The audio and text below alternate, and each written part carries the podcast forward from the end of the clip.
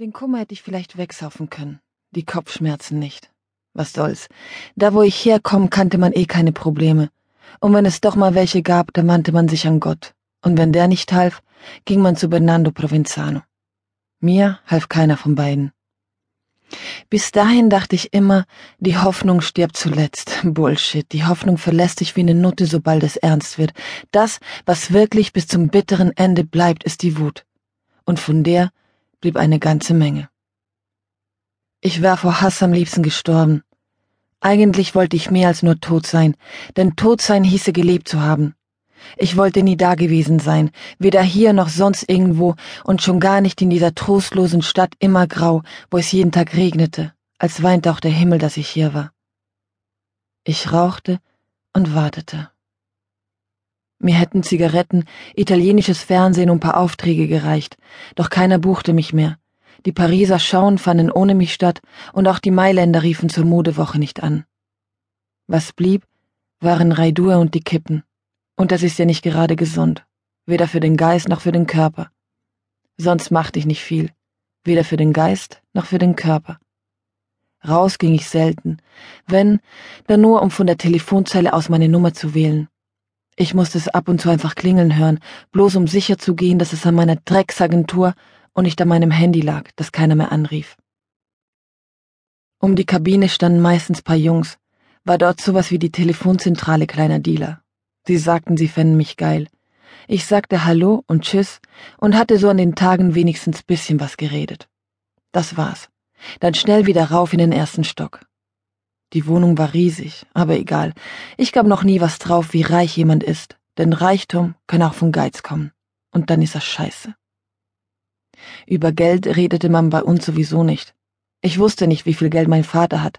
Das letzte Mal, als ich ihn fragte, kaufte er mir 200 Quadratmeter Einsamkeit, Parkett und Marmor in bester Lage, mitten in Berlin. Wahrscheinlich verstand er die Frage als Beleidigung oder so, und das war dann wohl seine Art zu sagen, dass die Geschäfte gut liefen.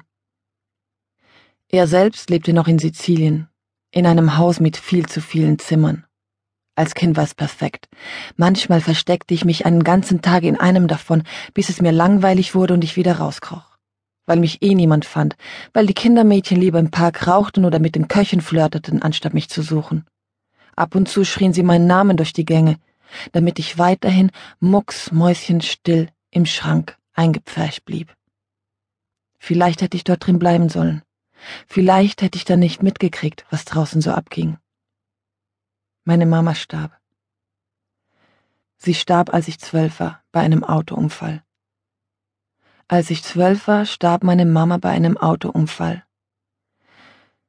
Bei einem Autounfall starb meine Mama. Ich kann den Satz drehen, umwenden, wie ich will. Er wird nicht schöner. Es war der siebte Unfall in der Woche.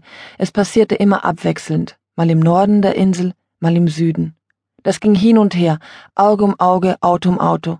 Mal lag es an der Bremsleitung, mal an einer Sprengladung.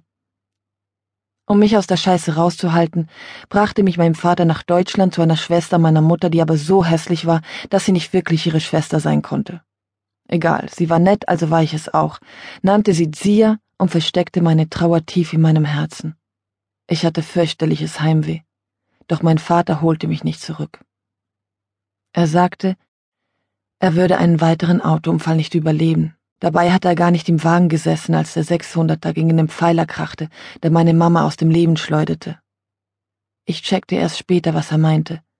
Er hatte Angst, mich auch noch zu verlieren. Deshalb musste ich fort. Keine Ahnung, ob das egoistisch von ihm war oder das Gegenteil davon. Aber für mich war es schlimm, denn in seiner Nähe fühlte ich mich sicher. Und doch musste ich weg von ihm, weil ich in seiner Nähe nicht mehr sicher war. Mit 15 beschloss ich, Deutschland zu verlassen. Doch mit 15 ist man niemand, mit 15 kommt man nur so weit, wie der Bus fährt. Ich hatte keinen Bock rumzusitzen, mit 15-Jährigen rumzuhängen, um mir zu überlegen, was ich später mal werden möchte, also ließ ich meine Tante Fotos von mir machen und schickte sie allen möglichen Modelagenturen. Von den meisten Agenturen kriegte ich eine Absage, vom Rest nicht mal eine Antwort und so fühlte ich mich hässlich wie nie zuvor, bis ein Fotograf meine Bilder sah und mich zu einem Probeshooting einlud. Aus dem Probeshooting wurden Shootings und aus Shootings irgendwann Kampagnen. Ich war auf